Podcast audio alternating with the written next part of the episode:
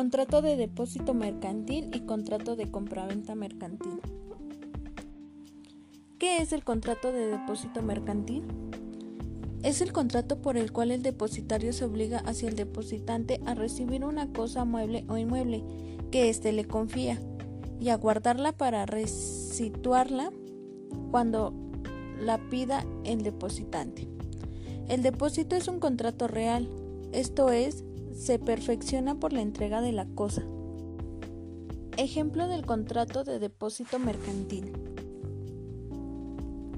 Contrato de depósito que celebran por una parte el señor tal por su propio derecho, a quien lo sucesivo se le dominará el depositante, y por la otra parte el señor tal por su propio derecho, quien será nombrado como el depositario al tenor de las siguientes declaraciones y cláusulas. Declaraciones 1. Declara el depositario. 1 que es una persona física que nacionalidad mexicana, que cuenta con la capacidad legal para este acto, que se dedica a y la ocupación. 2. Que señala como domicilio para la guarda y conservación del bien mueble objeto del presente contrato. 3. Se identifica con relacionar los datos de la identificación. Número 2. Declara el depositante que es una persona física de nacionalidad mexicana que cuenta con la capacidad legal necesaria para contratar. 2. Que es el propietario de tal cosa, el cual depositará en manos del depositario con el objeto de que éste la guarde y conserve en el inmueble señalado para ese fin, en la forma y el tiempo que convengan.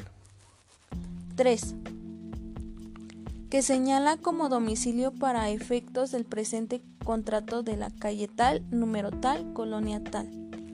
4. Se identifica con relacionar datos de lo identificado.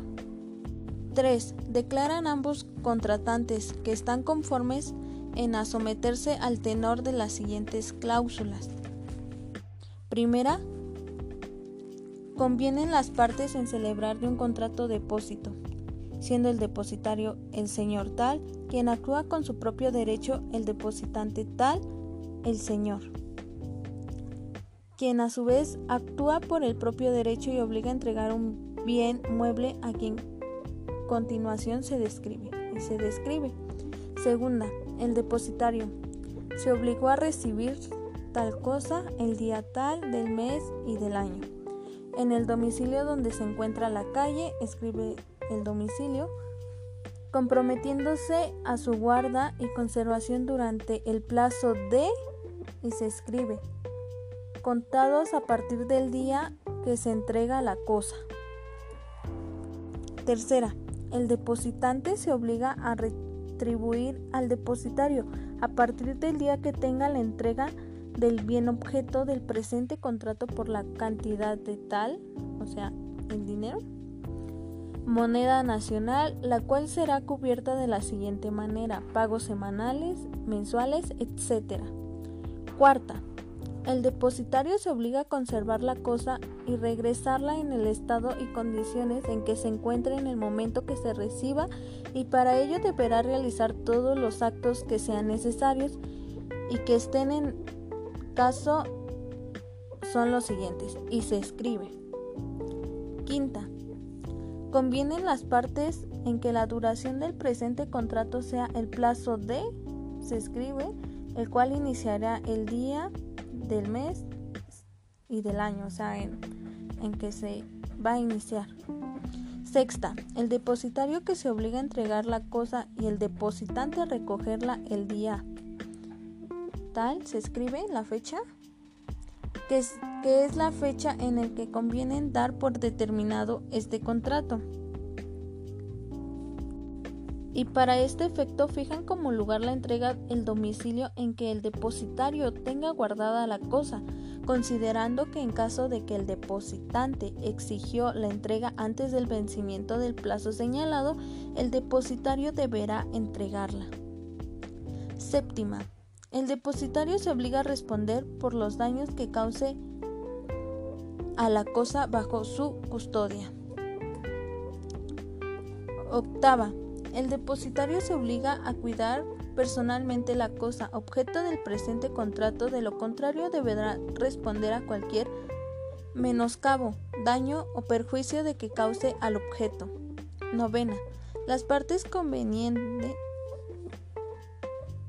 establecer como pena convencional para el caso del incumplimiento de este contrato la cantidad de pesos, moneda nacional, por el concepto de los daños y perjuicios que causen, además de las condiciones que sean procedentes, sin que sea necesario exigirlo judicialmente. Décima. Las partes convienen en someterse a la jurisdicción y competencia de los tribunales de la ciudad, en la ciudad donde se encuentre, renunciando al fuero que les corresponda por razón de su domicilio actual o posterior, para efecto de la interpretación, así como el cumplimiento del presente contrato. Una vez leído el contenido del presente contrato a las partes y estando de acuerdo estas con sus alcances, lo firma en la ciudad tal a los 12 días del mes de enero del 2018. En este caso fue donde, en el año en presente, donde se está realizando. Y firma el depositante y el depositario. ¿Qué es el contrato de compraventa mercantil? El contrato de compraventa es aquel por el cual uno de los contratantes, llamado vendedor, se obliga a transferir la propiedad de una cosa o de un derecho y el otro, comprador, se obliga a pagar por ellos un cierto precio y en dinero. Elementos del contrato de compraventa mercantil. Los contratos de compraventa mercantil están estructurados en varias secciones. Se comienza con el apartado de presentación, luego declaraciones, posteriormente cláusulas y se finaliza con firmas. Desarrollemos brevemente estos aspectos. Presentación. Consiste en un párrafo que indica el nombre y el tipo de contrato, contrato de compraventa mercantil, y que especifica los representantes de las partes involucradas. Un ejemplo, contrato de compraventa mercantil, denominado como el contrato que celebra por una parte tal persona, en lo adelante nombrada como el vendedor y por la otra parte tal persona denominada en el suceso comprador y el tenor de las siguientes declaraciones y cláusulas. Declaraciones. En esta sección es donde se indican las figuras legales que representan a cada parte, así como sus datos personales o institucionales. Es necesario que cada una de las partes anexe documentos oficiales para amparar cada una de sus declaraciones. Cláusulas comunes en el contrato de compra y venta mercantil. Las cláusulas tienen la función de recoger los acuerdos por los que se regirán sus partes y todas las condiciones bajo las cuales la venta se realiza. Se trata de las secciones más importantes pues ambas partes quedan atadas a los términos y condiciones que aquí se establecen. La redacción de las cláusulas se rigen por las siguientes categorías. 1. Especificaciones del bien mueble en venta. Tiene que especificarse el objeto en venta, así como sus características fundamentales. De igual modo, debe establecerse que el día y el lugar se llevará a cabo el intercambio. 2. Monto y formas de pago. Se tiene que indicar el precio al cual se vende el bien mueble. Además, debe indicarse en esta cláusula cuál será el pago que efectuará el comprador. En caso de establecerse una venta de forma periódica, tiene también que acordarse la cantidad mensual que irá pagando, las fechas para realizar el pago y la forma del mismo. Si se establecería que el pago es presencial y en efectivo, tiene que indicarse el domicilio donde éste se llevará a cabo. 3. Casos de rescisión. Siempre debe indicarse en una cláusula tras el cual motivo pierde la validez el presente contrato.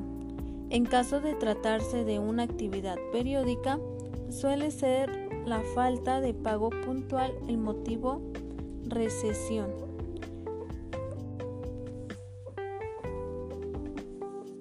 Firmas y anexos. Ambas partes realizan en esta sección la firma del documento. Deben escribir el nombre del presente a puño y letra, así como firmar y poner sus huellas dactilares los pulgares en los extremos del nombre. El proceso de firma debe repetirse en cada página del contrato, aunque sean otras secciones. Esto es para garantizar que las partes que responsabilicen de los acuerdos que estén en otras páginas.